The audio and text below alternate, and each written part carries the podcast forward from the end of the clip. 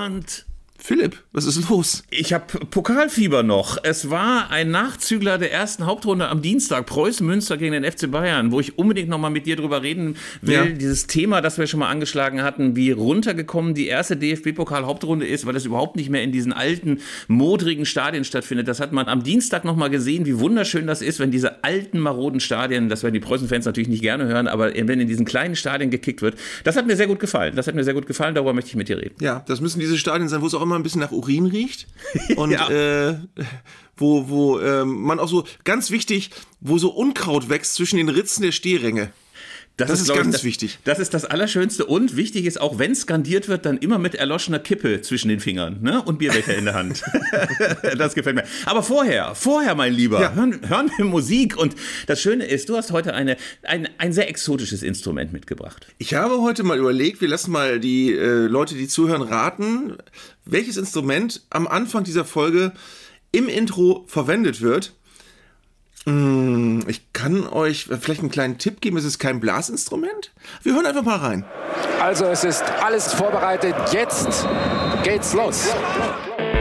Zeigle und Köster, der Fußball-Podcast von elf Freunden. Was sind das für Leute? Was sind das für Leute? Das sind ja junge, hoffnungslose Leute. Ja, leck mich!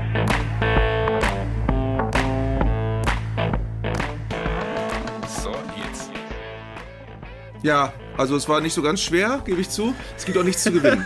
es war wieder unsere Gitarre, Philipp, und damit sind wir mittendrin. Erzähl, was hat dich an dem, an dem Pokalspiel so aufgewühlt? Also einerseits natürlich erstmal der Gastgeber, Preußen Münster, mit dem sich so eine Art Hassliebe verbindet. Also einerseits das alte Ostwestfale natürlich in Hass verbunden, als äh, alter, naja, Derby-Rivale kann man nicht sagen, dafür sind die Städte dann noch ein bisschen weit auseinander, aber trotz allem, Oberliga-Zeiten kommen dann sofort so als Flashbacks bei mir ins Hirn, äh, schlimme, schlimme Spiele, bei denen wir frohgemut angetreten sind und dann Uli Gehr, dieser Stürmer mit dieser exorbitanten Fleischmütze, hat uns dann zwei Tore eingeschenkt. Äh, und gleichzeitig war es natürlich Dienstag so wunderschön, dass man dachte, irgendwie wäre es doch schön, wenn es mal wieder sowas gäbe wie Festenbergskreuth oder wie Göppingen oder wie Geislingen, dass es mal so einen großen gibt, so einen richtig großen, der stolpert. Also ich finde beispielsweise, wenn der 1. FC Köln ausscheidet aus der ersten DFB-Pokalrunde, das würde ich noch nicht mal in Nachrichten vermelden, weil das so normal ist. Oder Werder Bremen oder so. Aber, aber Bayern München fände ich mal wirklich schön, wenn die mal wieder stolpern würden. Aber das war leider Gott. Wie hieß noch dieser Cottbusser, der das, das Shirt anhatte, wo Jule drauf stand? Ich habe den Namen vergessen, aber das war eine rührende Geschichte, weil das eine der allerersten Trikot-Hochreißer war. Ne? Also ja. Botschaft auf dem T-Shirt.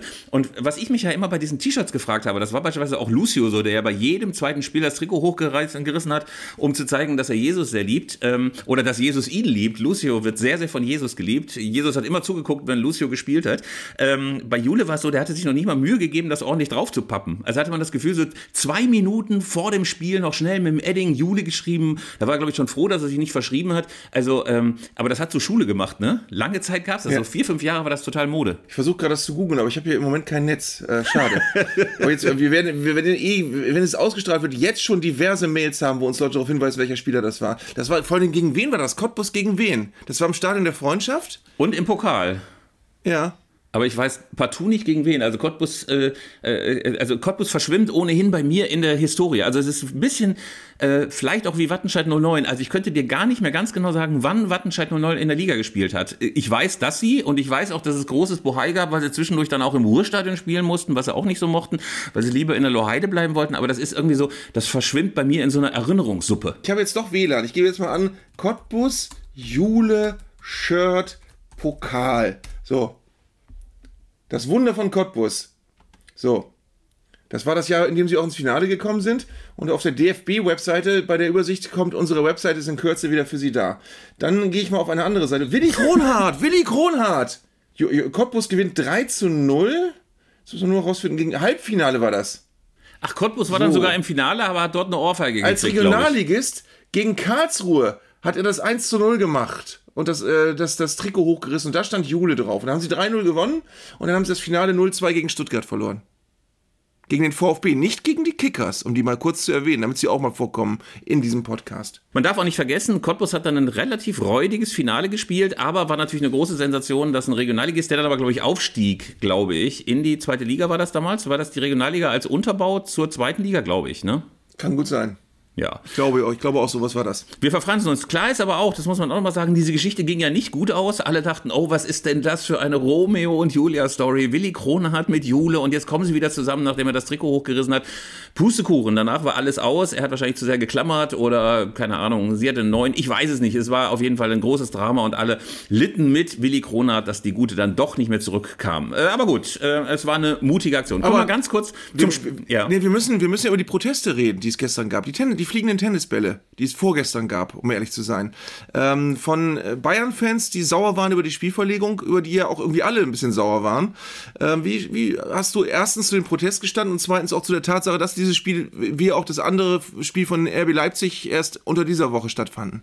Also ich muss sagen, dass diese Extrawürste, die dann wieder dem FC Bayern und Leipzig gebraten wurden, ich die gar nicht verstehen kann. Ich bin der Meinung, Pokalrunde ist Pokalrunde und da darf man das nicht verlegen. Es führte außerdem dazu, darf man ja gar nicht vergessen, dass äh, auch wegen dieser beiden Spiele äh, immer noch nicht die Oktoberspiele terminiert sind in der Bundesliga und in der zweiten Liga, was wiederum Kettenreaktion auch dazu führt, dass wir immer noch nicht wissen, ob wir am 27.10. unseren Sondersamba-Wagen von Tallinn, Bukarest, äh, Ljubljana, Meppen starten können. Also da hängt eine ganze Menge dran und ich finde, diese Extrawürste müssten eigentlich nicht sein. Aber doch noch mal kurz zum Protest. Wir haben diese Tennisbälle, das ist nicht ganz neu. Also das gab es häufiger schon mal. Also der, ein bisschen natürlich auch das Klischee von Tennis als äh, Elitesport in weißen Klamotten äh, in, ähm, in der Manege da oben in Wimbledon winkt noch die königliche Familie. Also so dieses ähm, Edelimage hat der Tennissport ja auch schon seit ein bisschen längerer Zeit nicht mehr. Aber es wurden ähm, eben Tennisbälle geworfen, um zu zeigen, schaut mal Leute, diese Anschlusszeiten, das funktioniert so nicht. Und wir sind nach wie vor ein Sport für den fürs Volk, also fürs Fußvolk. Ähm, klar ist aber auch, dass ähm, das ein Spiel dann war, finde ich, das irgendwie dann auch ein bisschen ernüchternd war. Ich meine, Preußen Münster hat sich bemüht und man hat gesehen, dass die von Beginn an angerannt sind, aber am Ende war es dann eben doch, Bayern ist dann zu abgezockt. Also die lassen sich von so grobschlächtigen äh, Wurstverkäufern aus dem Westfälischen nicht mehr so aus der Reserve jagen. Was ich an dem Protest gut fand und was ich eigentlich viel wichtiger finde als der, der pure die pure Abneigung gegen die Anstoßzeit ist die Tatsache, dass du natürlich einen wirklich so altehrwürdigen Wettbewerb wie den DFB-Pokal total abwertest, wenn du ihn unterordnest einem Wettbewerb wie dem Supercup, den ja keiner so richtig liebt und keiner so richtig mag. Ähm, und damit ja signalisierst, wieder das, was, was, wir, was wir alle hassen, okay, da im Supercup, da kann jetzt nochmal ganz viel Geld verdient werden, aber terminlich passt das am besten da, wo alle anderen Pokal spielen, deswegen müssen die, muss der Pokal auseinandergerissen werden. Statt es andersrum zu machen und zu sagen, ey, wenn der Supercup da nicht reinpasst, dann müssen die Supercup, das muss das Super, Supercup-Spiel irgendwann anders ausgetragen werden. Äh, dann kann man von mir aus gerne ein Supercup-Spiel vermarkten, aber da muss, darf nicht der Pokal äh, letztendlich äh, das, das, das äh, Untergeordnete sein. Und beim Supercup ist es so, es ist ja okay, dass es so ein Spiel gibt vor der Saison. Das ist ja wie ein Testspiel unter Ernstfallbedingungen, ähm, wo es viel Geld gibt. Mehr ist es nicht. Und das ist, das ist einfach ein ganz schlechtes Signal in Zeiten, wo es ohnehin um große Distanz geht und zwar an allen Fronten, wo wir darüber reden, dass die Fans sich von der Nationalelf entfremden und entfernen und das, äh, das in der Liga auch immer, immer schwieriger wird. Dann eben auch im Pokal zu sagen, okay, der Pokal, der wird jetzt auch zerrissen, weil wir haben ja den Supercup und der ist wichtig. Ähm, das ist einfach als, als Gesamtkomposition, was du den Fans da anbietest, sehr, sehr schlecht. Finde ich auch, zumal der Supercup für mich auch etwas ist wie der Walchsee Cup oder der Allgäuer Latschenkiefer Cup oder der Bele Cup, wo dann so vier Mannschaften im türkischen Wintertrainingslager gegeneinander kicken. Niemand kann sich erinnern, wie diese Trophäe aussieht. Man wird in wenigen Monaten auch schon wieder vergessen haben, dass es Leipzig war, die das gewonnen haben. Also, das ist so eine generische Trophäe, die eigentlich niemand braucht, wirklich, wirklich niemand braucht. Aber ähm, ich glaube, der Protest ist wichtig, weil natürlich auch äh, Fans in den Stadien immer ein bisschen so als Verfügungsmasse gesehen werden. Ach, die werden da schon mitmachen. Ey, Rostock, fahrt mal einfach spät, spät, spät abends noch irgendwie in den Süden der Republik oder Freiburger. Fahrt doch einfach mal in Richtung Bremen. Kann gerne mal auch am Freitag oder früher an einem Montag sein oder am Sonntagmittag. Ich glaube, das muss mal aufhören, dass äh, quasi Stadionzuschauer immer die sind, die am Ende in die Röhre gucken. Und diese Verlegung, finde ich, war jetzt an einem Dienstagabend, erste Pokal-Hauptrunde, definitiv nicht optimal. Ich bin mal gespannt, wann überhaupt die Pokalwettbewerbe in Deutschland auch so versponsert werden wie in England, wo sie dann äh, irgendwie immer neue Namen kriegen. Da gibt es jetzt Papa John's Trophy in England. Ich weiß gar nicht, welcher Wettbewerb das ist. Papa John's Trophy. Äh, es gab mal äh, ein Finale, wo ich in Wembley mir Arsenal gegen Sheffield angeguckt habe. Das war der Coca-Cola Cup. Ich glaube, es war der Liga-Pokal. Aber ich bin mir nicht ganz sicher. Und ähm, das kann in Deutschland eigentlich auch nicht mehr lange dauern, dass der DFB-Pokal und das, der Supercup auch irgendwelche Sponsorennamen bekommen. Ähm, Aber ich hoffe, wir haben noch ein bisschen Zeit bis dahin. Was ich ja auch fantastisch fand, war der Carabao Cup. Ich glaube, das war der Ligapokal in England in der Premier League. Da habe ich immer gedacht, das sei irgendwie so ein karibischer Altinternationaler, der da gewürdigt wird. Ich habe überhaupt nicht gecheckt, dass das eine Marke ist. Carabao Cup? Da gab es insbesondere in den ersten Ligarunden immer sehr, sehr wenig Zuschauer. Die Leute fanden das nicht so spannend. Ich glaube, irgendwann ist es ja auch so, gerade in England, wo die Eintrittspreise für die Ligen wahnsinnig hoch sind, gab es dann irgendwann mal einen leichten Überdruss. Und ich glaube, als aller, allererstes hat man sich dann den Carabao Cup geklemmt. Aber lieber Arndt, ganz kurz mal zur Bundesliga, weil ich ja finde, dass das eine spannende Situation für Union Berlin ist. Also, die haben ja am Wochenende schon wieder verloren gegen Hoffenheim. Und es war das allererste Mal, dass Urs Fischer, der ja nun irgendwie das Klischee der Schweizer Bedächtigkeit ist, äh, dass der angefressen war. Er sagte, er sei angefressen, das sei eine Nichtleistung gewesen. Er hat dann seinen altinternationalen Bonucci, äh, gefühltes Alter 55, dann auch nochmal in den Senkel gestellt. Ja, auch bei Leo ist es so gewesen. Also, äh, ich finde, die stehen so am, am Scheideweg oder um mal eins der Angeberworte dieser Dekade zu sehen, an einem Kipppunkt. Also es kann jetzt ja alles passieren. Wenn die nochmal verlieren, fände ich es gar nicht so unwahrscheinlich, dass die so richtig schön ins untere Mittelfeld abkippen und äh, die Stimmung schlecht wird und dann möglicherweise auch alle denken, oh, der, der Traum ist aus nach Rio Reiser. Äh, oder es geht eben weiter. Ne? Also irgendwie kommen sie zurück dazu, dass sie irgendwie nicht gut spielen, aber zwei Tore machen. Also das ist äh, höchst spannend und höchst knifflig für die. Ja, ich will, will auch nichts beschreien, aber wir haben ja diese berühmte Saison, in der der erste FC Köln in der Europa League spielte und dann abgestiegen ist, quasi als indirekte Folge. Und wir haben im Moment ja nicht nur Union, sondern wir haben auch Eintracht Frankfurt und den SC Freiburg, die auch große Probleme haben zu reüssieren. Ähm, also die auch ein bisschen so im Mittelfeld festbacken in der Liga. Und äh, bei Union ist aber auffällig, das wird nicht mehr lange dauern, da wird die Gesamtwetterlage äh, medial kippen. Ähm, das hast du jetzt schon gemerkt, jetzt hat Bonucci ja keine so gute Leistung geboten. Und ähm, es ist jetzt erst wenige Tage her, dass alle dachten, boah, die kriegen Bonucci, unfassbar, was da bei Union Berlin alles möglich ist. Und jetzt wird es nicht mehr lange dauern bis zu, so gut ist der aber auch gar nicht mehr. Und deswegen haben sie ihn auch nur gekriegt und alternder, abgehalfterter Star bei Union und das macht das ganze Mannschaftsgefüge kaputt. Äh, das, das sind Berichte, die werden auch bald kommen. Ich glaube, sie müssen die Ruhe bewahren an der alten Fürsterei und ähm, das ist äh, eine abermals sehr stark geänderte Mannschaft. Das haben sie ja seit Jahren jetzt, dass sie immer wieder Leistungsträger ersetzen müssen. Fing, glaube ich, mit Max Kruse an vor zwei Jahren und ähm, sie haben immer mal Spieler, die dann wirklich äh, ähm, lukrativ wechseln und das haben sie immer hinbekommen. Ähm, das werden sie auch diesmal wieder hinbekommen. Aber äh, ist auf jeden Fall eine Situation, die eine gewisse Wachsamkeit erfordert. Ich glaube aber, und das ist auch eine Qualität von Urs Fischer, ich glaube, dass er das hinbekommt. Wir hatten mal Christian Trimmel bei uns in der Redaktion, den Kapitän, und der hat mal erzählt, dass es schon mal nicht so gut lief bei Union, wie Urs Fischer da reagiert hat. Also man denkt ja immer, der ist ganz ruhig, der ist äh, entspannt, der ist einer, der dann auch nochmal pädagogisch wertvolle Worte findet. Äh, Pustekuchen. Also ich glaube, die Ansprache von Urs Fischer ist dann sehr, sehr klar. Und ich glaube auch, dass man denen so ein bisschen Zeit geben muss. Natürlich hast du so ein Spiel wie Real Madrid und danach spielst du zu Hause gegen Hoffenheim. Also ich kann das psychologisch auch verstehen. Dann bist du irgendwie am Mittwoch bist du auf einer großen Gala, wo du irgendwie im Zweireiher mit Schwalbenschwanz und, äh, und, und aufregend kostümierten Damen irgendwie unterwegs bist und dann kommst du, kommst du am Samstag äh, zu deiner pickligen Verwandtschaft zu so einer silbernen Hochzeit und denkst, was willst du hier denn? Ne? Also dass du da möglicherweise dann am Wochenende auch ein bisschen weniger Gas gibst, kann man schon verstehen. Aber ey, wie genervt Urs Fischer war darüber, dass da gerade in der ersten Halbzeit über den Platz geschlichen wurde, das war schon so beeindruckend. Und ich glaube ehrlich gesagt, er wird dann auch die richtigen Worte finden. Und ich habe eigentlich wenig Zweifel, dass sie wieder zurück in eine Spur finden. Weißt du, worüber ich mit, mit, mit dir total gerne reden würde? Habe ich mir die letzten Tage schon vorgenommen. Passt auch zu Union Berlin. Ähm, ich frage mich, wann es eigentlich begonnen hat, dass in der Bundesliga nach jedem Spiel alles immer wieder umgeschmissen und neu bewertet wurde. Dass du wirklich nach jedem Spiel tust, als sei ein neuer Trend entstanden, als sei durch jeden Sieg plötzlich eine neue Kehrtwende nach oben und durch jede Niederlage eine Krise eingeleitet worden. Das hat es früher nicht gegeben. Das hat, hast du früher so nicht gesehen und nicht gehandhabt. Und es ist auch Quatsch, dass es so gehandhabt wird. Aber inzwischen ist es so, auf einmal ist äh, nach einem Sieg immer, muss auf die Euphoriebremse getreten werden und nach einer Niederlage müssen Köpfe rollen. Das ist wirklich, äh, äh da muss ich jetzt wirklich mal, ohne dass ich es wollte, meinen Verein Werder Bremen einbringen die haben vor zwei Wochen in Heidenheim verloren. Da kamen absolute Cassandra-Rufe und es, es hieß, oh, jetzt ist aber der Abstiegskampf eingeläutet. Es wird eine ganz, ganz, ganz schwere Saison. Eine Woche vorher hatten sie 4 zu 0 zu Hause gegen Mainz gewonnen. Am Samstagabend haben sie 2-1 gegen Köln gewonnen. Jetzt heißt es, oh, die Wende und wodurch hat äh, Ole Werner die Wende herbeigeführt und jetzt aber äh, Euphoriebremse treten. Das ist völliger Quatsch. Das in Heidenheim war ein schlechtes Spiel und das gegen Köln ein gutes. Und du tust so, als wäre plötzlich die ganze Mannschaft eine komplett andere als vor einer Woche. Und wenn, wenn wir jetzt, äh, Werder spielt Sonntag in Darmstadt, da verlieren, dann ist wahrscheinlich wieder alles ganz, ganz, ganz furchtbar. Der Weser-Kurier hat geschrieben, äh, Werder hat sich jetzt im Mittelfeld der Liga festgesetzt durch den Sieg. Ähm, jetzt haben sie Darmstadt auswärts und dann Hoffenheim zu Hause. Ich glaube, wenn Werder die beiden Spiele verliert, dann sind sie nicht mehr im Mittelfeld der Liga. Also hatten sie sich auch nicht festgesetzt. Das ist völliger Quatsch, das alles. Ja, das ist auch totaler Quatsch. Mir ist es ganz extrem aufgefallen bei Schalke, als es dieses rauschhafte 4 zu 3, glaube ich, gegen Magdeburg war. Alle, das ist Ja. die Wende, das ist die Wende, Schalke ist wieder da.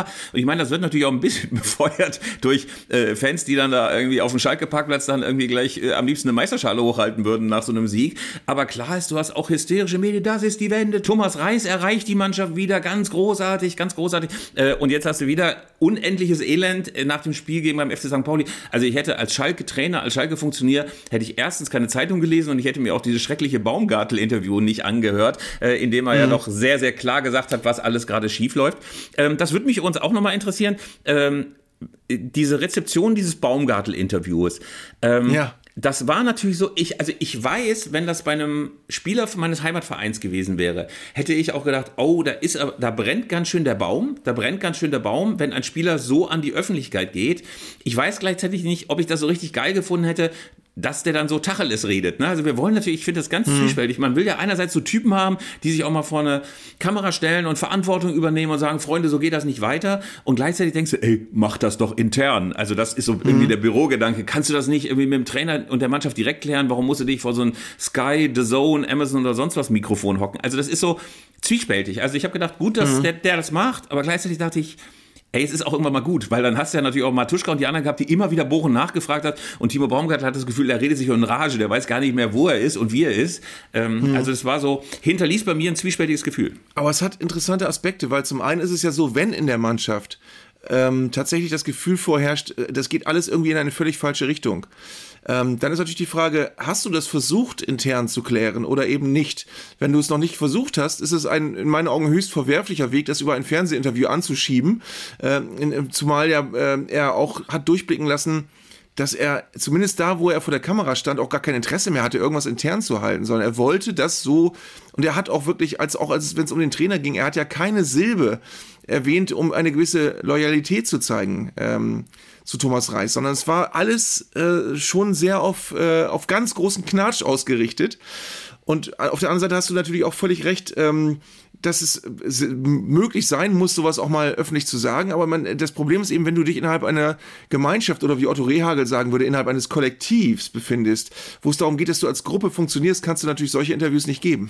Und es ist ja schon so, dass man selbst, wenn sehr, sehr viele Plattitüden in diesen Interviews gedroschen werden, man trotzdem merkt, wenn es im Mannschaftsgefüge nicht stimmt. Also das finde ich ist gerade auch unendlich klar zu sehen äh, bei der äh, Frauennationalelf, äh, wo ja Martina Voss-Tecklenburg gerade krankgeschrieben ist, sie ist nicht da und ähm, es gab jetzt bei den letzten Länderspielen immer mal wieder den Versuch von Reportern zu sagen, ähm, wie sieht's denn jetzt aus? Äh, steht ihr zu Voss-Tecklenburg? Kommt die wieder? Wünscht ihr euch das was? Ey, und wie da herumgeeiert wurde, ob es die Co-Trainerin Carlsen war, ob es Alex Popp war, ob es andere waren, alle nur so, ja, das muss man mal gucken, das entscheidet ja auch der Verband, dazu kann ich nun wirklich gar nichts sagen und so weiter. Um dann jetzt mal wieder den Schlenker zurück zu zu kriegen, ey, natürlich steht Thomas Reis unter Druck und natürlich wird Timo Baumgartel auch ein bisschen was artikuliert haben, was alle irgendwie denken. Also diese wilde Manndeckung über den ganzen Platz, eine Taktik, die möglicherweise überhaupt nicht zu diesem Kader passt, das ist natürlich alles besorgniserregend und es ist ja auch ein bisschen so ein Arminia Bielefeldeskes Gefühl, du bist abgestiegen aus der ersten Klasse und denkst, ey, du wirst doch wenigstens in der zweiten Liga was gewinnen, du wirst doch wenigstens dort irgendwie oben mitspielen, dann bist du schon wieder da ganz unten bei so Mannschaften, die dir dich so als Schalker gar nicht auf Augenhöhe wähnst. Ne? Du denkst irgendwie, du willst gegen den HSV und äh, gegen den FC St. Pauli irgendwie um den Aufstieg spielen und gegen Fortuna Düsseldorf aber doch nicht irgendwie da unten rumgurken. Was ist denn das? So, jetzt Achtung, Boomer Talk, Boomer Talk, Achtung. Ähm, ich habe auch bei, bei dem Interview von Baumgartel gedacht, ähm, es ist auch ein bisschen symptomatisch, dass es ein Neuzugang ist, der so ein Interview gibt. Und äh, wir reden, äh, ein, ein neuer, relativ neuer Spieler noch, redet über einen Trainer, der auch noch nicht so wahnsinnig lange da ist. Und ich bin ja immer, immer, immer wieder auch in diesem Podcast ein großer Verfechter gewachsener Fundamente. Und ein Interview, wie er es gegeben hat, wäre überhaupt nicht denkbar gewesen, sagen wir mal von, von Bernhard Dietz oder so, über, über, einen, über einen Trainer oder so. Wenn du eine, eine gewachsene Mannschaft hast, mit einem Trainer, der ein Standing hat und mit Spielern, die schon länger da sind und die sich für den Verein den Arsch aufreißen, dann passieren solche Interviews nicht. Aber äh, das ist eben wirklich ein, ein Alarmsignal und ich glaube, so wird es bei Schalke ja auch behandelt für eine einfach äh, explosive Situation, in der solche Spieler solche Interviews geben und äh, eben nicht beim Trainer sagen, dazu sage ich nichts, sondern eben schon was sagen. Und er hat ja auch noch nicht mal nur das Nötigste gesagt, sondern er hat ein bisschen mehr als das Nötigste gesagt. Und das ist die Sache, die es so gefährlich macht. Ja, er hörte gar nicht mehr auf. Man hatte das Gefühl, Timo Baumgartel hätte auch noch fünf bis sechs weitere Fragen zur falschen Taktik von Thomas Reis beantwortet, und, wenn man ihn und, nur gefragt hätte. Ja, und ganz wichtig ist, man, man hatte auch nicht das Gefühl, man muss den jetzt vor sich selbst schützen, wie sich manche Leute manchmal um Kopf und Kragen reden, sondern das war ja alles sehr dezidiert, was er gesagt hat. Das war ja alles sehr konkret und sehr durchdacht offenbar auch. Also er hat ja nicht äh, angefangen Blödsinn zu reden, weil er plötzlich vor der Kamera den Faden verloren hat, sondern er hat das so gewollt. Ja, kommen wir deswegen auch noch mal ganz kurz vom Detail zum großen Ganzen. Also ich finde auch dieses Wechselbad zwischen totaler Hysterie und Euphorie und andererseits dem totalen Runterschreiben, es ist alles schlecht, die Mannschaft spielt gegen den Trainer, der Trainer hat die Kabine verloren und so weiter und so fort. Ich glaube, dass das auch mediale Wellen sind, denen man sich teilweise gar nicht entziehen kann. Also wir leben den Hype gerade an Leverkusen, wo Xabi Alonso so vom Gefühl her mindestens, mindestens schon auf der Stufe von Pep Guardiola, ähm, von José Mourinho und anderen steht, wenn nicht sogar noch drüber, was der aus Leverkusen gemacht hat. Und andererseits weiß man eben auch, wenn die jetzt in der zweiten Halbserie noch irgendwas verkacken würde, das heißt, ah, hat Leverkusen gehen, das wusste ich von vornherein, das hat nicht funktioniert. Also, das sind natürlich solche, solche, solche medialen Wellen, wo man auch immer ein bisschen gucken muss, stimmt das überhaupt? Ähm, Gab es einen ganz interessanten Artikel, Eigenwerbung ähm, auf Elf Freunde, ähm, zu dem Thema, warum Gladbach momentan eigentlich nicht so so performt und reüssiert, wie Anzeigler sagen würde. Also, äh, und die Theorie ist natürlich, dass du, dass du wenn du auf die Tabelle guckst, wirst du immer alarmierende Zeichen sehen. Gleichzeitig baut Seoane natürlich gerade diese Truppe um. Die spielt eigentlich gar nicht so verkehrten Fußball. Eigentlich müsste man da gar nicht in Panik ausbrechen. Aber natürlich heißt es Gladbach, was ist aus denen geworden? Die waren früher mal eine Spitzenmannschaft, jetzt immer unten drin. Also ich glaube, es lohnt sich immer einen Blick darauf zu schauen, wie spielen die eigentlich, spielen die gut, spielen die schlecht, äh, äh, welche taktische Zielrichtung wird äh, ausprobiert. Also bevor man dann einfach nur aufs Ergebnis guckt und sagt, die, die haben sie im Mittelfeld festgesetzt oder steckt im Tabellenkeller fest und du siehst, ey, mit einem einzigen Sieg könnten die ganz, ganz locker äh, mhm. zumindest wieder ins Mittelfeld hochkommen. Also da wird, glaube ich, viel, viel geredet, so nach Stanzen. Ähm, also hast du immer das Gefühl, eine künstliche Intelligenz würde das nicht schlechter machen. Ja, äh, ich äh, bringe dann immer wieder meinen, Lieblings, meinen Lieblingssatz an, den ich in solchen Situationen immer abfeuere. So funktioniert Sport einfach nicht. Wir reden von Sport, wir reden von sportlichen Entwicklungen und äh, das andere ist ein, ist ein Medienthema, aber kein sportliches Thema. Du kannst an einer Mannschaft so nicht arbeiten, äh, indem du jede Woche ähm, äh, von außen erklärt bekommst, dass du jetzt aber deine Saisonziele nach oben korrigieren musst und jede zweite Woche musst du dann die halbe Mannschaft wegschicken und den Trainer feuern, weil du jetzt wieder verloren hast. Das ist, äh, guck dir Dortmund an mit Ihnen Terzic, das ist immer noch nicht äh, kein, kein Feuerwerk und Traumfußball, was die bieten, aber vor ein paar Wochen hieß es noch, oh, jetzt sind sie schon so weit zurück, das können sie gar nicht mehr schaffen in dieser Saison. Der Rückstand, der ist schon gar nicht mehr aufzuholen. Jetzt stehen sie zwei Punkte hinter, hinter Bayern, äh, noch nicht so ganz auf Platz zwei oder drei, aber schon in Lauerstellung und können rechnerisch am nächsten Spieltag Tabellenführer werden. Äh, werden sie höchstwahrscheinlich nicht, aber äh, sind ganz dicht wieder dran. Vor zwei Wochen hieß es, Terzic muss weg, mit dem gewinnen sie nie was, in manchen Kreisen. Und äh, noch ein interessantes Beispiel, Vielleicht hast du da auch was beizusteuern. Ich komme nochmal auf Bremen. Äh, Ole Werner hat äh, vor dem Spiel gegen Köln am Samstag, ähm, ich glaube, auf fünf Positionen die Mannschaft geändert und hat einige Neuzugänge gebracht, die bislang fast nur auf der Bank gesessen haben. Ähm, und die unter anderem deswegen auf der Bank gesessen haben, weil sie einfach noch nicht so richtig integriert waren. Das waren, sind zwei Belgier dabei, die sprechen kein Deutsch. Ähm, Nabi Keita ist dabei gewesen, der war lange verletzt und äh, noch ein paar andere. Äh, Boré, der von Eintracht Frankfurt ausgeliehen worden ist, hat auch zum ersten Mal von Anfang an gespielt ähm, zu Hause und äh, jetzt haben die gespielt und jetzt wird aber so getan, als hätten die, hätte das Gemaule der Fans in den Foren und auch manche Zeitungsartikel dazu geführt, dass Ole Werner dem Druck nachgibt und diese Spieler eingesetzt hat. Das ist völliger Unsinn. Äh, es gab ganz klare Gründe, warum die vorher ab und zu nicht gespielt haben und warum sie jetzt gespielt haben. Äh, nach dem 0 zu, nach dem 2 zu 4 in Heidenheim hast du dann einfach umgestellt. Das hätte er ganz ohne bösen Zeitungsartikel auch getan. Es wird aber so getan, und das finde ich einfach anmaßend, als könnte das Gemaule von Fans in den Foren und als könnten ein paar Zeitungskolumnen einen Trainer dazu bringen, dass er sagt, ja, also wenn die jetzt solche Artikel schreiben, dann muss ich mal die Spieler bringen, die da gefordert werden. Das macht kein Trainer der Welt und äh, auch nicht in der Bundesliga. Norbert Meyer hat dazu ja, als er noch in Diensten von Arminia Bielefeld war, ein sehr, sehr schönes Interview dazu gegeben, einem jungen NW, neue westfälische Reporter, äh, und der sprach ihn nämlich auch auf die Foren an, in denen das diskutiert würde. Ey, und Norbert Meyer schaute unendlich verachtend und meinte, glauben Sie mal, alles, alles, alles, was in den Foren mal sporadisch diskutiert wird, ich habe es mit meinem Trainerteam schon tausendmal durchdacht und deutlich signifikanter, deutlich tiefer durchdrungen, dieses Problem. Und wir haben uns für dieses oder jenes entschieden. Man macht doch nicht wegen Ulf 1905, der mal sagt, ey, lass doch mal den und den spielen, stellt man doch nicht seine komplette Taktik um. Also diese Vorstellung, dass Trainer so den ganzen Tag in irgendwelchen alten Internetforen unterwegs sind, das ist ja vielleicht auch sogar fast eine Vorstellung aus den Nullerjahren. Natürlich mhm. macht man seine ganz eigenen, seine ganz eigenen Überlegungen und diese haben überhaupt nichts damit zu tun, was draußen in den Fanforen diskutiert wird. Äh, was ich uns schön finde, ist, dass Navi Keita mal wieder Navy Keita, Navi Keita wieder aufgetaucht ist, weil ich hatte irgendwie so gedacht, nachdem der verletzt worden ist und nachdem Werder ja durchaus auch Geld für ihn ausgegeben hat, dass er so eine Zauberberg-Karriere vor sich hat. Also, weißt du, dauernd verletzt, man, man weiß nicht genau, was er hat, flaniert so durch die Bremer Innenstadt, trinkt dann Espresso äh, und, äh, und taucht nie wieder auf. Taucht nie wieder auf und irgendwann wird er wie so ein. Hattet ihr nicht auch mal so einen Brasilianer, der irgendwie bei euch nicht zurechtgekommen ist? Irgendwie so habe ich mir das vorgestellt. Ja. Und dann war ich jetzt sehr überrascht, dann war ich sehr, sehr überrascht, äh, dass Navi Keita wieder aufgetaucht. Das hat mich sehr, sehr, sehr ge gefreut. Und du kannst mir auch noch ja. einen Tipp geben. Wie schaffe ich es, Ole Werner und Tim Walter namentlich auseinanderzuhalten? Ich verwechsel die immer. Ich schreibe jetzt ja auch immer morgens in den Freunde-Newsletter. Ich sag immer, Ole, ja. Ole, Walter, Tim Werner, jedes Mal und jedes Mal wird es wieder rauskorrigiert. Philipp, konzentriere dich doch mal bitte. Wie schafft man das? Das ist genauso wie Klostermann und Halstenberg oder äh, Klosterberg und Halstermann, diese beiden da von RB Leipzig, die mal Nationalspieler waren. Ich wusste auch immer nicht, wie die heißen. Ich glaube, das wusste Hansi Flick und Jogi Löw wussten das auch nicht. Aber hast du eine Eselsbrücke? Äh, solange sie nicht auch noch mit P. Werner und unser Walter verwechselst, ist alles okay. Wenn du, wenn du, wenn du, bei, wenn du Fan von Werder Bremen bist und du hast Ole Werner als Trainer, dann verwechselst du deinen Trainer nicht mit dem HSV-Trainer. So einfach kann ich das, äh, glaube ich, auf den ja, Punkt bringen. Okay, okay. Ähm, aber ich, ich, ich verstehe das, weil als die beiden, als der noch nicht bei Werder war, äh, fand ich das auch mal schwierig. Diese, diese vielen, vielen Vornamen, die in diesem Vor- und Nachnamen kombiniert werden. ähm, was ich übrigens noch, ein kleiner, kleiner Nachtrag noch zu der Forenmaulerei. Ich finde immer interessant, dass wenn wenn äh, in den Foren irgendein Trend entsteht, und das sind ja immer, das sind ja immer so Modemaulereien, die ja entstehen. Es geht ja immer gegen bestimmte Spieler, gegen eigene Spieler. Es wird immer rumgemault, dass irgendwie dieser Spieler nicht verpflichtet wurde und dafür dieser. Und wenn dann aber der Verein nicht so reagiert, wie die Leute in den Foren reagieren, dann heißt es immer, die sind beratungsresistent. Also es, es, dann wird immer so getan, als hätten die Fans in den Foren die fundierten Vorschläge gemacht und die, der blöde Trainer kapiert einfach nicht, wen er aufstellen muss.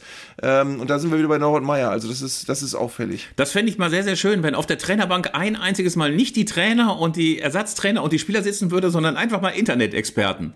Also so Typen mit Erdnussflips ja. in der Hand, die dann mal irgendwie äh, mal gucken müssten, was machen wir denn jetzt? Wen, wen, äh, wen bringen wir denn jetzt? Also ich vermute mal, ich vermute mal, dass die Maulerei ganz, ganz schnell aufhören würde. Aber das bringt mich auch zu das dem anderen. Man, ich warte, stopp, stopp, stopp. Ich habe eine brillante Idee. Ich habe eine brillante Idee. Endlich mal. Äh, man müsste eigentlich mal ein Spiel machen. Das muss ja dann kein Pflichtspiel sein, sondern kann man ein Freundschaftsspiel sein, wo die Trainer auf der Bank, die haben ja ein Tablet, wo, wo einfach mal wechselnde Foren-User ähm, Maßnahmen äh, äh, umsetzen lassen können vom Trainer. Dann schreibt dann der eine, bring doch jetzt endlich mal den. Und der Trainer guckt, guckt sieht das auf dem Tablet, muss es sofort machen. Also du machst im Prinzip ein Testspiel unter Ernstfallbedingungen und, und die Leute in den Foren dürfen die taktische Marschroute bestimmen. Arndt, Arndt. Und dann spielt die Mannschaft genau so und man guckt, was passiert. Arndt, ich bin mir ganz, ganz sicher, wenn das vorgeschlagen würde, langjährige Forums-User würden einen Herzinfarkt vor Aufregung kriegen und nie wieder da auftauchen. Ich glaube, das ist ja wie bei versteckten Talenten. Also Leute, die denken, sie spielen super Klavier oder Oboe oder Gitarre für unser Solo äh, am Anfang.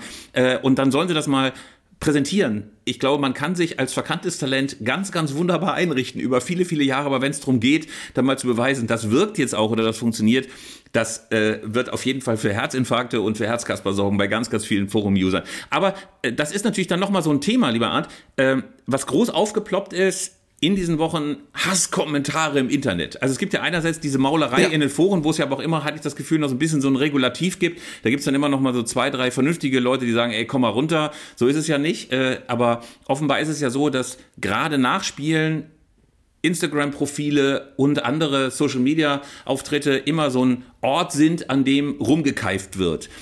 Äh, es gab jetzt den aktuellen Fall von René Vollert, das ist der Torhüter von Unterhaching. Da gab es eine Szene im mhm. Spiel gegen Arminia Bielefeld, also zufällig mein Heimatverein, deswegen habe ich es auch geguckt und deswegen erzähle ich es hier, äh, mhm. in dem die beiden zum Ball gingen im 5-Meter-Raum und Vollert fing den Ball ab, aber trat dann gleichzeitig ähm, äh, Fabian Klos noch in die Weichteile, sodass der wahrscheinlich jetzt Nummer eins im Knabenchor ist. Äh, Klos wälzte sich äh, und daraufhin gab es wohl Kommentare, man weiß nicht ganz genau wo, aber äh, also René Vollert hat sich da nicht so geäußert, gab wohl Kommentare im Netz, äh, die dann irgendwie die Familie angegriffen haben und so weiter und so fort. Ähm, was ich dich mal fragen würde, also wenn ich jetzt Spieler Das wäre. warst doch du. Gib's doch zu, das warst doch du. Ach, also bitte, also bitte, ich bin Wieder unter irgendeinem unter irgend so Kicker-Pseudonym wieder. Weißt du, erstmal die Familie. Ja. Aber so lustig ist das nein, ja Nein, nicht. Rolf Töpper aus Wien äh, wäre es gewesen. Nein, aber ähm, was ich mich so ein bisschen frage ist, ich meine, du bist ja auch bei Social Media aktiv.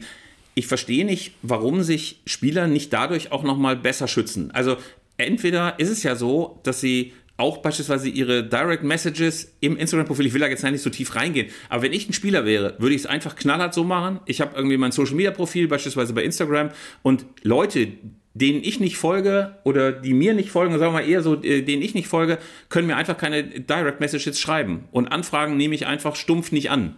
Dann wäre doch zumindest mal so dieser Grundlage, dass du dann einfach anonym und vor allen Dingen direkt in so ein Postfach hineinpassen kannst, wäre doch einfach vorbei. Also so ganz, muss ich gestehen, verstehe ich immer nicht, warum Spieler sich da nicht besser schützen. Also ich denke, dass man das machen kann. Und ganz ehrlich, wenn jemand offen irgendwelche Drohungen loslässt, kannst du auch sofort den Staatsanwalt draufhetzen.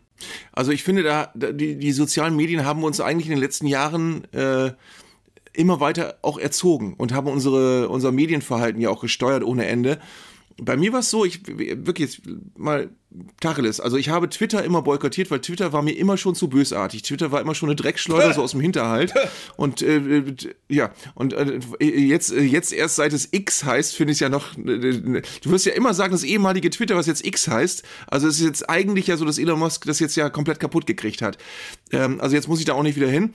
Und generell ist es so, dass wir, ich glaube, das geht dir auch so, ähm, vor Jahren noch das Ideal hatten, man diskutiert wirklich mit absolut jedem. Also jeder, der irgendwas hat und irgendeine Frage und irgendeinen Anwurf oder so, dem antwortet man auch. Und mittlerweile merke ich, wenn nicht gewisse Grundformen eingehalten werden, also wenn derjenige, der dich da im Internet kontaktiert, von vornherein schon durchblicken lässt, eigentlich will der nur Stress machen, dann muss ich mich damit auch nicht belasten. Und dann muss ich das auch nicht in meinem Privatleben, das, ich mache das ja in meinem Privatleben, dass ich irgendwie solche Sachen dann auch beantworte oder so, muss ich da nicht haben. Also wo ich dann immer denke, es ist wichtig, im, in den sozialen Medien die Leute dazu zu erziehen, wenn sie ein Anliegen haben, das vernünftig zu artikulieren und an, an irgendwelche Drohungen brauchst du schon gar keinen Gedanken zu verschwenden. Das, das musst du einfach komplett blocken.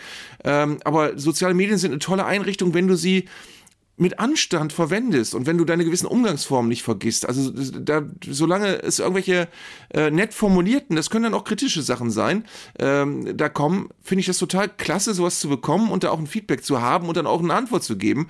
Aber wenn du schon in der Art der Formulierung merkst, dass es im Grunde vom ganzen Duktus her schon bösartig ist und das ist leider viel häufiger der Fall, als, als, äh, als man möchte, ähm, finde ich immer, nee, also wenn du jetzt ein ernsthaftes Anliegen hast, dann formulier das einfach anders, dann frag mich und ich antworte dir. Aber wenn du so kommst, willst du eigentlich nur ähm, mir in die Eier treten verbal und dann muss ich das nicht haben. Also und, und genauso ist es bei Fußballern halt auch.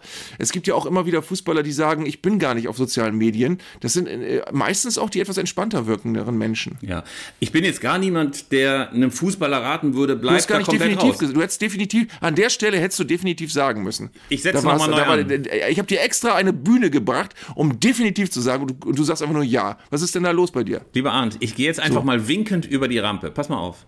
Definitiv, lieber Arndt. Äh, ich glaube aber, dass Fußballer auch eine wichtige Lektion lernen müssen. Also, wenn sie wissen, dass sie sich in einem Umfeld bewegen, in dem es mitunter extrem rüde, extrem hart zugehen kann, dann musst du dich davor auch eben, eben schützen. Also ich bin der Meinung, wenn du ein Instagram-Profil anlegst und du auch möchtest, dass da irgendwie 50, 100, 200.000 Leute drauf sind, dann musst du einfach vielleicht sogar jemanden dir besorgen, der sich ein bisschen mit dir drum kümmert oder der dafür sorgt, dass beispielsweise diese direkten Nachrichten, die manchmal geschickt werden, einfach gar nicht bei dir ankommen. Das bedeutet nicht, dass du Philipp Lahm-artige Tweets absetzen musst oder äh, wie Michael Ballack irgendwie nur deine komischen Schuhe bewerben willst, irgendwie die irgendwie ohne Anschnüren irgendwie anziehen kannst. Aber ich bin der Meinung, dass du dich in irgendeiner Weise, in irgendeiner Weise dann ja auch mal erwachsen verhalten musst und nicht so sagen musst, oh guck mal, da hat wieder hier äh, ähm, Werner 73 Sinzing irgendwie einen Hasskommentar bei mir abgelassen. Das musst du dann eben einfach von vornherein ausschließen. Also immer verfügbar sein, immer einen Kanal offen haben für die Leute. Ich finde das gar kein erstrebenswertes äh, Phänomen oder keinen erstrebenswerten Zustand. Was ich aber auch immer interessant finde, ist, dass bei solchen Diskussionen ja immer auch irgendwann diese relativ empathieunbegabten Harten Hardliner kommen, die sagen, na komm, der verdient so viel Geld, dafür muss er sich dann aber auch beschimpfen lassen. Das muss er abkönnen als, als äh, ne? Und das musst du eben nicht. Du musst nicht deine Familie bedrohen lassen, nur weil du möglicherweise mehr Geld verdienst als ein Dreher, am, im, im, im, der einen Handwerksberuf hat, sondern du musst äh, trotz allem hast du ein gewisses Recht auf eine, eine Grundform von Respekt und ähm, man kann Kritik immer äußern, äh, auch auf eine Art und Weise, mit der man was anfangen kann. Man muss nicht schon im ersten Satz und dann am Schluss nochmal durchblicken lassen, ich will dem eigentlich, eigentlich nur gegen Schiemann treten, dem ich da schreibe und äh, oder Schlimmeres.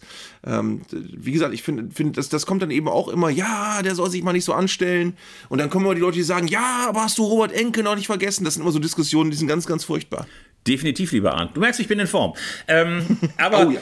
Ähm, gerade so diese Frage, äh, dass du einerseits so Leute hast, die dann sofort ihren Hass auskübeln, wenn der elf, erste Fehlpass irgendwie so nach zwei Minuten, das war ja so der klassische Meckerrentner früher im Stadion, den gibt's halt jetzt auch im Internet. Ja. Und gleichzeitig ist diese Euphorie wahnsinnig groß. Und mir ist das auch nochmal aufgefallen, wir haben jetzt ja Victor Boniface bei Bayer Leverkusen. Ey, es ist ein Stürmer, von dem alle sagen, wie gut der der Bundesliga tut, wie großartig der trifft, was der für ein tolles Auge hat, wie gut er aber auch von seinen Kollegen eingesetzt wird. Also, das ist so einer, da denkt man sich natürlich, warum spielt er bei Leverkusen, warum haben die zugegriffen bei Union Saint-Gilloise und nicht die anderen Großkopferten? Und Lothar Matthäus hat den schönen Satz gesagt, ja, da muss man allen 17 anderen äh, Scouting- und Transferabteilungen der Bundesligisten aber mal die Note 5 ausstellen.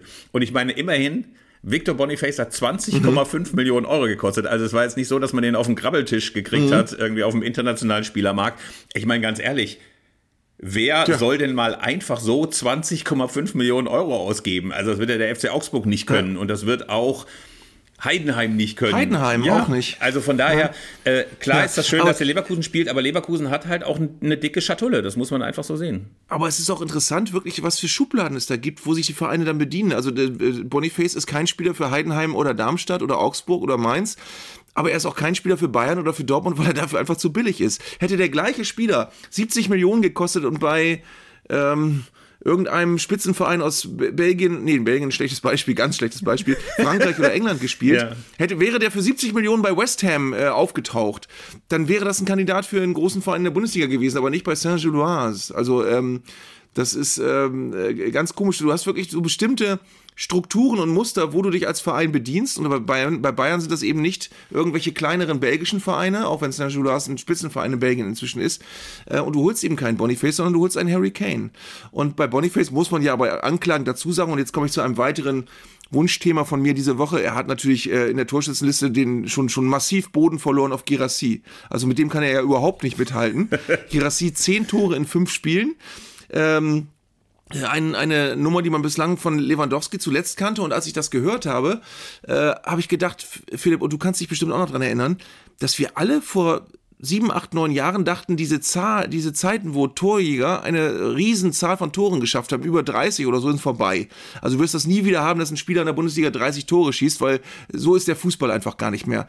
Und jetzt deine Erklärung, warum gibt es jetzt plötzlich wieder so viele gute Torjäger? Warum hatten wir plötzlich Lewandowski, der sogar den für völlig unerreichbar halten, äh, gehaltenen Gerd Müller Torrekord bricht mit über 40 Toren? Warum haben wir jetzt plötzlich Girassi, der 10 Tore nach 5 Spielen schießt und dahinter sogar ja noch andere Spieler, die, die auch fantastische Torschnitte haben, wie Boniface, der 6 Tore in 5 Spielen hat?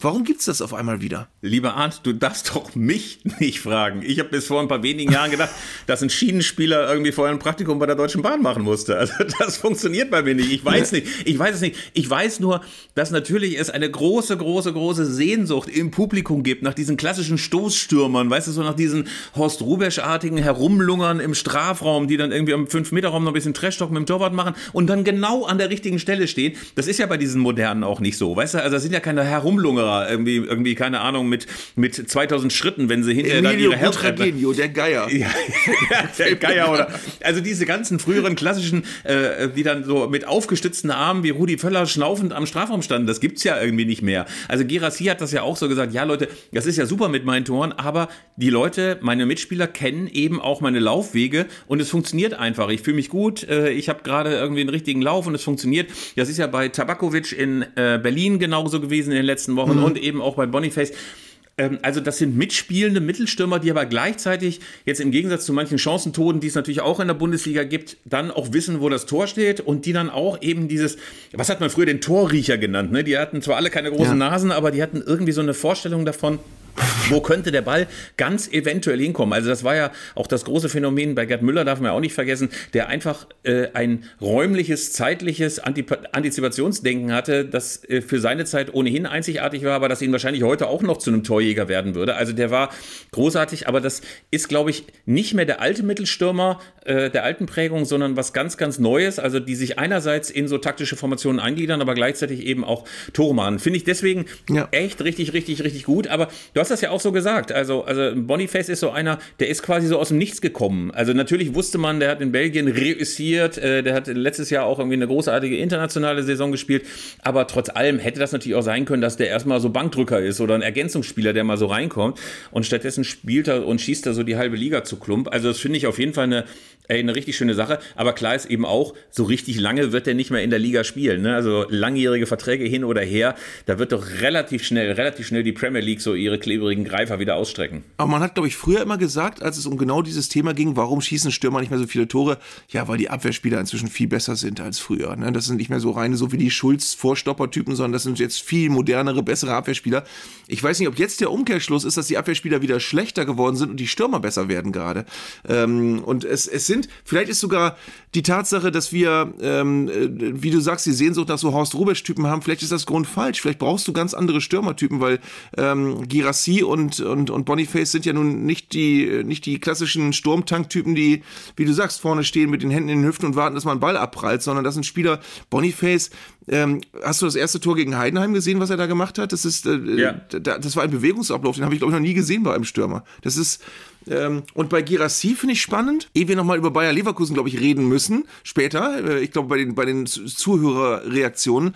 Bei Girassi finde ich spannend, der hat ja bei Köln nicht reüssiert. Ja, also bei, beim 1. FC Köln hat er unter anderem in der zweiten Liga gespielt und ich habe mir auch mal seine gesamten äh, Leistungsdaten angeguckt. Er hat nicht annähernd so viele Tore geschossen, jemals zuvor, wie jetzt im Moment. Also er hat immer so Bilanzen von 37 Spiele, 6 Tore oder so. Oder mal hat er auch irgendwie 40 Spiele, 15 Tore. Das ist so die Quote ungefähr, die er hat. Aber äh, 5 Spiele, 10 Tore, das war nicht annähernd absehbar. Und ich habe ja viele Freunde ähm, äh, beim WDR, die FC-Fans sind. Und die habe ich mal alle gefragt, wieso ist der eigentlich beim FC dann so untergegangen? Und die haben alle gesagt, der war einfach zu jung damals. Der, du hast zwar gesehen, dass der, dass der äh, gut ist, aber der hat die, der war ein absoluter Chancentod. Und deswegen haben die Fans auch irgendwann sind auch verzweifelt an ihm. Und ähm, jetzt siehst du bei Stuttgart, wenn du so einem Spieler Zeit gibst und eine Entwicklung gibst, dann kann der eben irgendwann auch eine richtige Granate werden. Ähm, und beim FC, äh, glaube ich, sieht man das mit sehr viel Melancholie, wie er in Stuttgart funktioniert. Aber du möchtest die ganze Zeit wippt, wippt Philipp Köster unruhig aus seinem Stuhl, gibt verschiedene, sehr unterschiedliche Handzeichen und möchte etwas sagen. Und jetzt kommt's. Ich glaube, was ich faszinierend finde, ist die Gemengelage, die psychische Gemengelage beim VfB Stuttgart. Ich glaube, da trauen sie einfach dem Braten noch nicht und sind auch irgendwie noch so misstrauisch, dass sie möglicherweise Girassi so, so einem Trickbetrüger aufgesessen sind. Äh, ganz viele Diskussionen im Internet, ja, das ist ja alles ganz schön und 15 0 gegen Freiburg gewonnen, aber es kann ja sein, es kann ja sein, dass das jetzt einfach nur schlechte Gegner waren, Gegner aus der unteren Tabellenhälfte. Das wird noch richtig bitter. Möglicherweise steht uns doch wieder ein düsteres Jahr im Abstiegskampf bevor. Also äh, der Stuttgarter Kader ist so, äh, Brudler nennt man es ja unten, also äh, so sehr quasi in seinem Mecker-Rentner-Dasein gefangen, dass man irgendwie das Gefühl hat, oh, oh, oh, da könnte noch was richtig Düsteres kommen. Anstatt mal einfach zu sagen, gab es auch einen Twitter-User, Name leider vergessen, der sagte, ich genieße das jetzt einfach, Freunde. Ich genieße das einfach, dass wir ja. mal eine Tabelle angucken können, ohne sofort aufschießende Magensäure, Wut, Trauer, Entsetzen, Zorn zu spüren. Ist doch wunderschön, dass wir mal zumindest für ein paar Spieltage überhaupt nichts mit dem Abstieg zu tun haben. Ja, aber es ist nicht faszinierend, dass es da endlich mal andersrum ist. Normalerweise hast du das ja immer, dass du einen Spieler kaufst und hast gewisse Hoffnungen und du denkst dann hinterher, verdammt, warum ist der viel schlechter, als wir dachten? Und bei Girassi ist umgekehrt. Bei dem denkst du die ganze Zeit, Mensch, warum ist der denn viel besser, als wir geglaubt haben? Wir haben also, die haben gehofft, sie kriegen einen Stürmer, der vielleicht auf die ganze Saison mal 10 oder 12 Tore schießt. Und jetzt ballert der die Liga komplett auseinander. Ähm, ich bin gespannt, ob es so wird. Na, natürlich gibt es jetzt gleich wieder die Artikel, gerade in diesen Tagen. Der hat auch nächstes Jahr wieder eine Ausstiegsklausel. Du hast bei Boniface auch schon gesagt, der ist nicht mehr lange da. Das ist im Übrigen auch eine der unschönsten Begleiterscheinungen des modernen Fußballs, dass du dich an Spieler, die dir viel Freude machen, besser nicht zu sehr gewöhnen solltest, weil immer gleich mitschwingt, naja, wenn er so gut ist, ist er aber auch zu gut für euch. Fand ich übrigens ganz erstaunlich, dass gerade so diese Frage, wie schnell werden die dann wieder verkauft, ja bei Borussia Dortmund offenbar sehr, sehr engagiert intern diskutiert werden. Da ist immer dann die Frage, wer kann unser nächster Aubameyang, wer kann unser nächster Usman Dembele, wer kann unser nächster Jude Bellingham sein? Ähm, das ist ein Verkaufsmodell, was bei Borussia Dortmund offenbar inzwischen so internalisiert ist, dass hauptsächlich geguckt wird, neben der Tatsache, dass man gerne, immer wieder gerne Zweiter wird in der Bundesliga, wo finden wir einen, den wir irgendwann für 80, 90 Millionen an einen der ganz großen Clubs verhökern können. Also das ist so eine Art Ausbildungs-Elite-Internat, zu dem sich der BVB entwickelt hat, wo möglicherweise Aki Watzkes Sprüche der letzten Ta Zeit deuten ja auch ein bisschen darauf hin, dass man sich einfach arrangiert damit hat. Zack, wir sind Zweiter, mhm. Dritter gerne mal, aber wir verkaufen wieder einen für 80 Millionen. Aber auch, auch hier ein sehr interessantes, äh, sehr interessante Kapriolen des Marktes. Borussia Dortmund ist halt, wenn man, wenn man das mal wirklich ganz einfach runterbricht, der Verein, der sich erlauben kann, für 18 Millionen irgendeinen jungen Spieler zu holen, bei dem man weiß, der kann geil werden, aber der ist eigentlich noch längst nicht fertig. Ne? Das können sich ja Vereine wie, um die wieder zu zitieren, Heidenheim, Mainz oder sonst wer in der Liga nicht leisten, dass du äh, in ein Talent investierst, aber schon mal einen zweistelligen Millionenbetrag ausgibst. Die Dortmunder können das. Und das, äh, dafür sind sie schon oft belohnt worden. Muss nicht immer funktionieren. Bino Gittens aber ist zum Beispiel auch so einer, wo ich denke, das könnte auch so der nächste sein, der in zwei Jahren oder so für ganz viel Geld wechselt. Solche Leute. Ähm, oder bei äh, Bayern hat es jetzt mit Mathis Tell äh, gemacht, dass sie so einen Spieler haben, wo klar ist, okay, den kann man entwickeln, aber den holt man nicht für sofort, aber ist trotzdem teuer. Und das können andere Vereine eben nicht. Das können andere Vereine nicht und deswegen sind solche Schelten, ihr hättet doch mal Boniface auch kriegen sollen oder ihr hättet euch auch mal so einen äh, leidlich unbekannten Typen aus Kroatien oder aus Belgien oder aus den Niederlanden holen können. Das geht dann auf jeden Fall so ein bisschen fehl. Es gab übrigens bei Borussia Dortmund noch die schöne Diskussion, äh, wie sehr angeblich Marco Reus, der alte, fast ausgegliederte und abgeschobene Altbauer Marco Reus, wie der jetzt die ganzen Jungen dupiert, indem der immer noch ein Leistungsträger ist. Also da habe ich mich aber ein bisschen gefragt, ob die Leute nicht wissen, wie gut Marco Reus nach wie vor ist. Ist ja auch nicht so, dass er jetzt da gerade nur noch für 300 Mark spielt. Klar ist auch, der sieht jetzt ein bisschen komisch aus. Also diese blondierte Frisur sieht so ein bisschen aus wie so ein Spielotheken-Azubi, der dich dann irgendwann vom Gerät wegzerrt. Aber trotz allem ist das ja noch einer, der mit wahnsinnig viel Routine, viel Blick und natürlich auch noch bei einer beeindruckenden Fitness in seinem sehr, sehr hohen Alter natürlich eine Rolle bei Dortmund spielen kann. Da tun die immer so, als ob da jetzt irgendwie noch so einer, äh, keine Ahnung, verkleidet mit altem Bart ankommt und dann alle Jungen herspielt. Also ist es ja nur auch nicht. Äh, deswegen ist diese Diskussion darüber, ob Marco Reus jetzt alle blamiert, auch ein bisschen lächerlich. Aber Marco Reus ist auch wieder so ein bisschen personifizierte Fußballromantik, weil genau diese Spieler hast du ja gerade als Spitzenverein nicht mehr oft. Spieler, die wirklich schon so sehr lange auf einem hohen Niveau spielen. Marco Reus war ein paar Mal zu oft verletzt, sonst wäre vielleicht auch schon nicht mehr beim BVB. Aber wenn du den in dem Alter noch hast und er bringt noch solche Leistungen, danke dem Fußballgott dafür. Also jeder Verein möchte doch so einen Spieler haben, der seit vielen Jahren schon da ist, den, der dir ans Herz gewachsen ist und der dir ganz viele schöne Momente schon beschert hat und immer noch imstande ist, schöne Momente zu beschweren in wichtigen Spielen.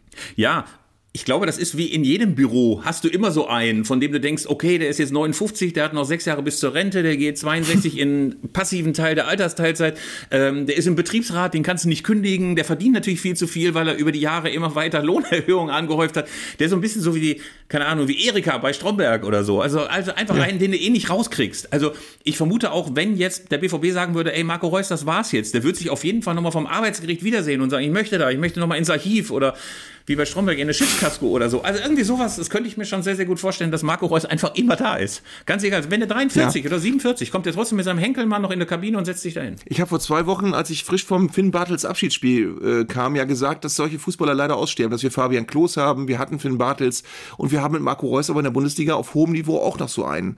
Also Spieler, wo du sagen kannst, der müsste eigentlich irgendwann ein Abschiedsspiel bekommen und der hat eine ganz lange äh, Ära mitgeprägt eines Vereins, auch wenn er mit Borussia Dortmund nicht Meister geworden ist. Aber ähm, ist auf jeden Fall, Thomas Reis ist gerade rausgeflogen in diesem Moment, während ich das erzähle. Oh. Eilmeldung. Eilmeldung. Ja. ja können wir natürlich jetzt nicht lange drüber reden, weil wenn unser Podcast rauskommt, ist das schon keine Einmeldung mehr. Pass auf, aber so gerade so ist das manchmal, wenn wir den Podcast aufnehmen. Wir können ja spekulieren. Ich glaube, Timo Baum Baumgartel hat ihm persönlich die Entlassungspapiere überreicht. Das könnte doch sein. Siehst du, Trainer, ich hatte recht. Ja. Aber das, das lässt ja die ganze Timo Baumgartel-Diskussion jetzt in einem ganz anderen Licht erscheinen. Dass du, dass du erst Timo Baumgartel in die U23 verbannst und dann aber den Trainer doch feuerst. Was ist denn da passiert? Also, ich glaube, der Trainer hat die Kabine verloren. Nein, ich glaube einfach. Oh. Ich glaube einfach, lieber Arndt, äh, das sind dann so die Gesetze des Geschäfts. Also du hast wahrscheinlich einen Aufsichtsrat, der das alles nicht mehr so geil findet. Du hast eine Mannschaft, die sich gegen ihn stellt. Wahrscheinlich war dieses Timo Baumgartel-Ding. Da müssen wir jetzt mal unsere Interpretation äh, natürlich auch noch ein kleines bisschen äh, mal revidieren. Nicht, nicht revidieren, aber modernisieren, würde ich sagen. Also offenbar hat dann Timo Baumgartel ja einem weit verbreiteten, unguten Gefühl der Mannschaft ausgegeben. Auch als Neuzugang, lieber Arndt.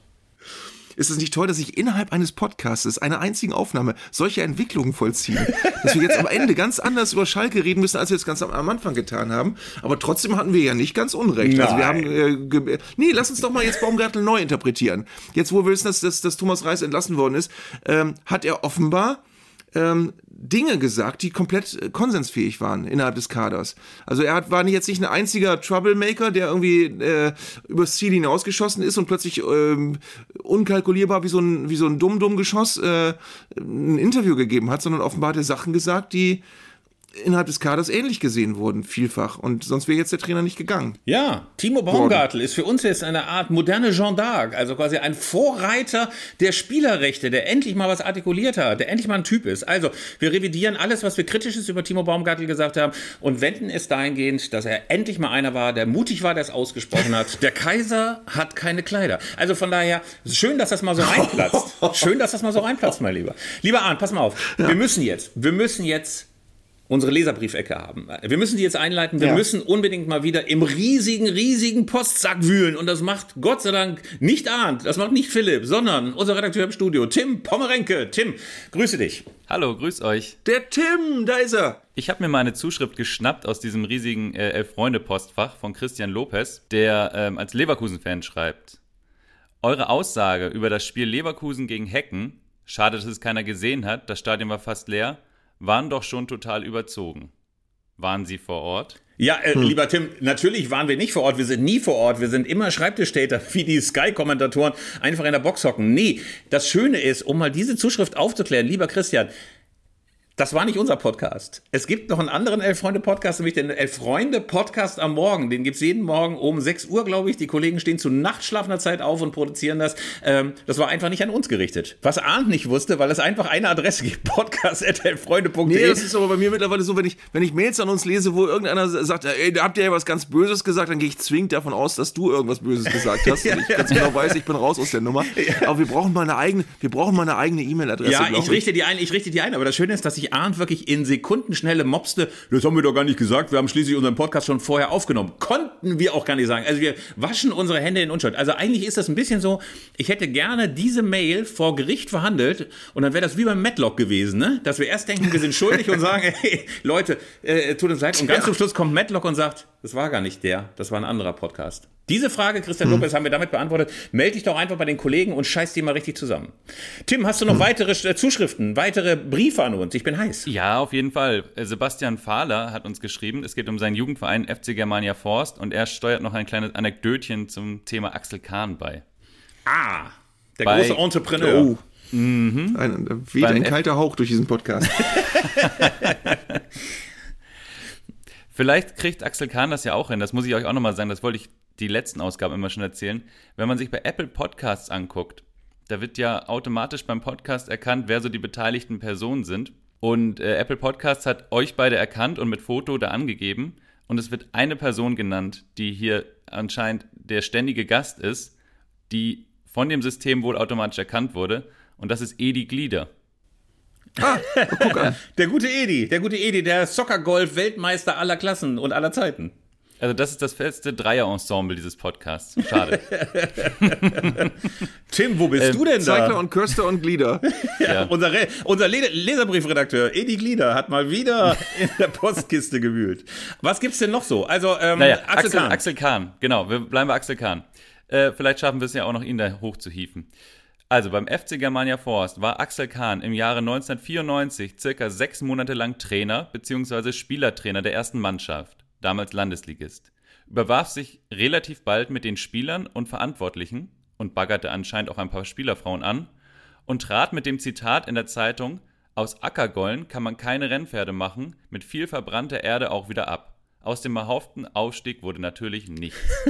Ey, Axel Kahn, der Hm. Selfmade-Pleitier, der gute Mann, der jetzt gerade, wie hieß sie, Miranda Lagrande oder so ähnlich, die große Biografie rausgegeben hat. Ja, ich fände es schön, wenn im Nachhinein Miranda Lagrande ein Buch schreiben würde über Axel Kahn und über seine Zeit bei Germania Forst. Ich gucke mir uns immer Aber noch, immer noch, immer noch diese Instagram-Story an, wo er aus seinem Sportwagen raus die frischen Exemplare dran riecht, nochmal sagt, toll, und sie sagt, danke für alles, Axel. Als ob er ihr ihre Karriere überhaupt ermöglicht hätte. Also Axel Kahn, einfach ein großartiger Typ. Ja, Spielerfrauen anbaggern ist natürlich, das muss man leider Gottes auch sagen, so ein Mythos. Ne? Also, was man immer schon gehört hat, Bruno Labbadia, der allen nachgestiegen ist. Ey, sämtliche HSV-Trainer sind, wenn man Fanforen glauben möchte, immer eigentlich nur gestolpert, weil sie Spielerfrauen nachgestiegen sind. Also, ja, glaube ich, ein Mythos, den du nicht totkriegst, der niemals, niemals, niemals äh, endet.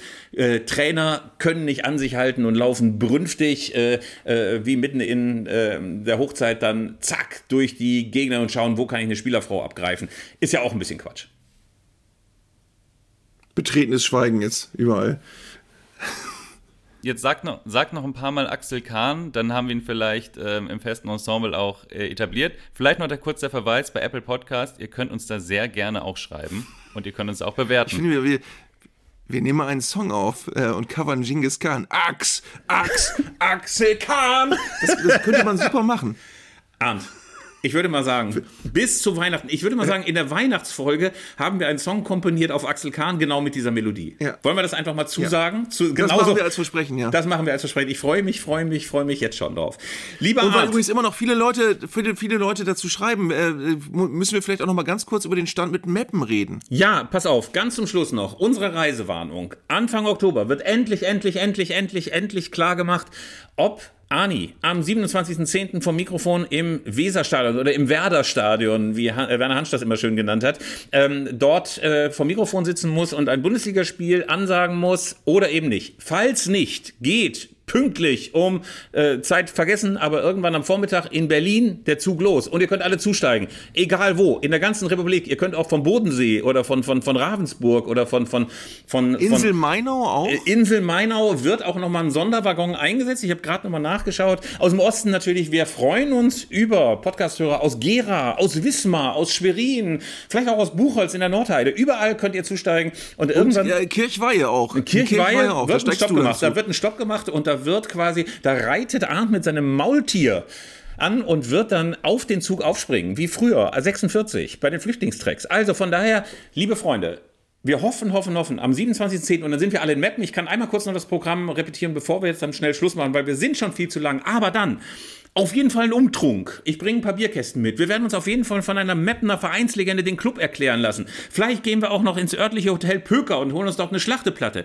Dann gehen wir ins Stadion, sehen einen großartigen Sieg des SV Meppen. Äh, sind ja wahnsinnig viele Zuschauer. Wenn man sich anguckt, wie viele Zuschauer in Meppen sind und wie viel im Rest der Regionalliga, da ist eigentlich immer schon Meppen so viel wie in allen anderen Stadien zusammen. Also ich freue mich wahnsinnig drauf, sage ich mal. Und äh, Arndt natürlich auch und äh, hoffen wir einfach mal, dass die Bundesliga ein Einsehen hat. Habe ich das gut Und wir zusammengefasst? tragen selbstgemachte, ja, und wir tragen selbstgemachte T-Shirts, wo Sport Goofy vorn drauf ist. Ja. Ganz wichtig. Das machen wir. Und hinten drauf, jetzt wird's ernst. Nee, ist ja Quatsch. Ernst ist ja gar nicht mehr da. Ernst ist, aber Ernst ist wieder free floating. Also ich sag mal, wenn es in Meppen nicht so gut läuft, wir hätten da einen jungen Trainer. Wir hätten da einen jungen Trainer. Er hat in Tansania hingehauen, wir wissen es ja. Aber ähm, vielleicht schreibt er uns auch nochmal ein PDF zur Sendung. Das wollte ich eigentlich mal. Dass er uns in seinem lustigen Deutsch-Englisch-Kauderwelsch auch mal so eine Sendungskritik schreibt. Vielleicht haben wir ihn auch mal da. Eine Sonderfolge Ernst. Wäre doch auch ganz schön. Er spricht Ja. nur in Englisch und äh, in, so, in so Motivationsbrocken. Wie André Schürle. Ich will Ja. das Ganze noch schließen mit einem Mys- Mysterium, mit einem absoluten Mysterium. Oh. André Schürle. André Schürle hat am Marathon, am BMW Berlin Marathon teilgenommen. Und es gibt Bilder von ihm auf Instagram mit einer Nummer, die 51074 heißt. Aber wenn du in der Ergebnisliste guckst, wie hat André Schürle abgeschnitten? Die Nummer gibt's gar nicht. Die Nummer gibt es nicht. Wie kann das sein? Okay. Das ist eine Knobelaufgabe, die ich euch, liebe Hörer, und dir, lieber Arndt, einfach mal mitgebe bis zum nächsten Donnerstag. Kann das irgendjemand vom, der mit dem Berlin-Marathon beruflich zu tun hat, vielleicht klären, wie das kommt, was André Schüle da jetzt wieder angestellt hat? Das wäre doch schön. Und dann werden wir die Laufwege von André Schürle auf dem Reinhards Snacks Taktiktisch verwursten. Mein Lieber. Der immer noch gesucht wird. Der immer noch gesucht Ach wird. so, wollen wir mal erwähnen, dass Rudi Brückner mir auf die, auf die Mailbox gesprochen hat. Das können wir ja nächste Woche sonst notfalls nochmal vorspielen. Rudi Brückner, der langjährige Moderator äh, aller Sendungen, in denen der Reinhard Snacks Taktiktisch vorkam, hat auch gesagt, bei mir im Keller steht er nicht, aber ich äh, suche gerne mit. Ja, das freut uns, dass Rudi Brückner, die Legende vom Doppelpass, die Legende vom Doppelpass auch mitsucht. Und wir werden ihn finden. Wir werden ihn finden und dann werden wir dort mit André Schölle zusammen die Taktik besprechen, wie er beim nächsten Mal beim Berlin-Marathon aufläuft und dann sogar gelistet wird. Vielleicht ist er auch so gut gewesen, das kann ja auch sein. Vielleicht war er Nummer eins, vielleicht war er schneller als Kipchoge und will einfach nur nicht, dass der gute Mann traurig ist und dass ihm sein Rekordsieg möglicherweise, möglicherweise versaut worden ist. Und wir verfranzen Dass uns. jetzt hier aus heiterem Himmel noch der Name Kipchoge auftaucht, macht mich gerade fertig. Arndt, wir lassen es jetzt. Ist auch gut jetzt. Wir wünschen euch eine schöne Woche, ein aufregendes Fußballwochenende und sind nächsten Donnerstag wieder da mit Kipchoge, mit André Schürle, mit Rudi Brückner und mit Ernst Mittendorf und mit, Mit Garassi, der dann inzwischen 18 Tore hat. Ich hab Gänsehaut. Bis dahin, macht's gut, ihr Lieben. Das Ciao. waren Ja. Zeigler und Köster, der Fußball-Podcast von Elf Freunde. Ach, das war wieder ein Ritt. Ihr hörtet eine Produktion im Auftrag der Audio Alliance. Koordiniert hat diese Folge der Kollege Tim Pommerenke. Die Aufnahmeleitung besorgte Jörg Groß-Kraumbach und Sprecherin war Julia Riedhammer. Für das Design des Podcasts war Lukas Niehaus verantwortlich. Die Öffentlichkeitsarbeit lag in den vertrauensvollen Händen von Franziska Schmidt und die Podcasts bei Elf Freunde werden von Luis Richter koordiniert. Am Mikrofon saßen bei Köster und Zeigler, wenig überraschend, Philipp Köster und Arndt Zeigler.